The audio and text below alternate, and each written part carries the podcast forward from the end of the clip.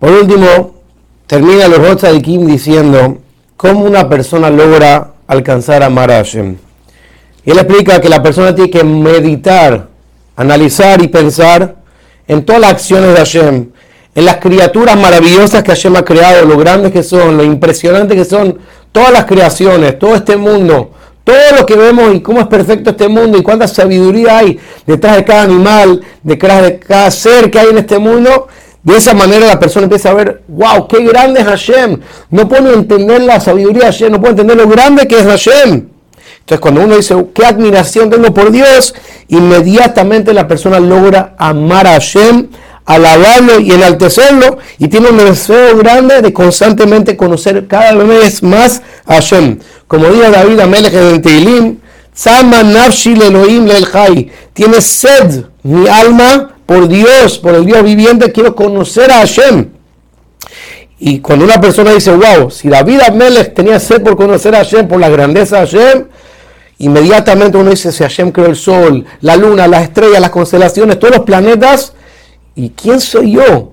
Una un ser humano tan pequeño, un puntito en todo este mundo, inmediatamente la persona también empieza a temer a Hashem, no solamente amar a Hashem, sino a temer a Hashem, como dijo David Amelech, shameja, cuando veo tus cielos, maset las creaciones de tu dedo, Dios.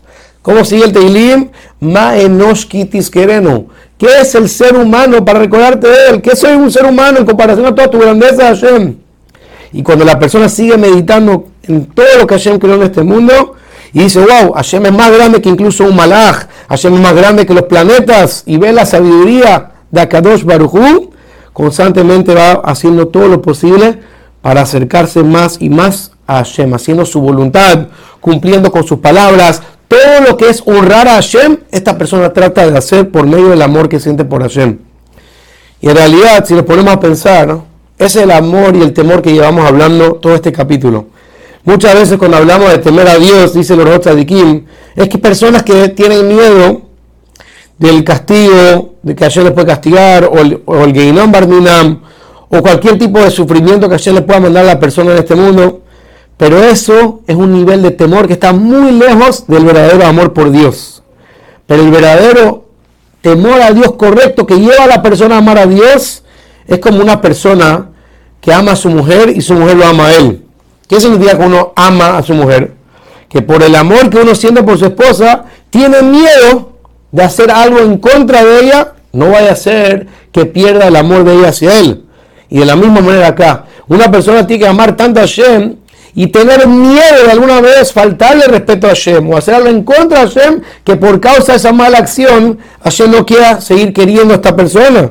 Y ese es el nivel que una persona tiene que adquirir, como dice Pasuk, y duet Hashem beirá. Sirvamos a Hashem con temor y después dice que hay que regocijarse, alegrarse con temblor a Dios. ¿Cómo puede ser una mezcla así? Temor, amor a la misma vez, justamente porque estamos hablando de un temor por miedo a perder el amor de Hashem por nuestro comportamiento. Y ese es el nivel más grande que la persona va a alcanzar, una mezcla de temor y amor.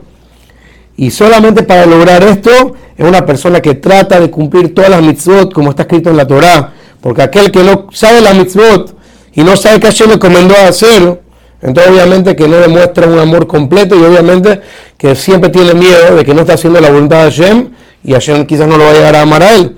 Por lo tanto, hacer todo el esfuerzo de hacer todas nuestras acciones en base al cumplimiento de la Torah de la mitzvot, para que de esa manera respetemos a Hashem y no tengamos miedo de que Hashem no nos quiera a nosotros por no hacer su voluntad.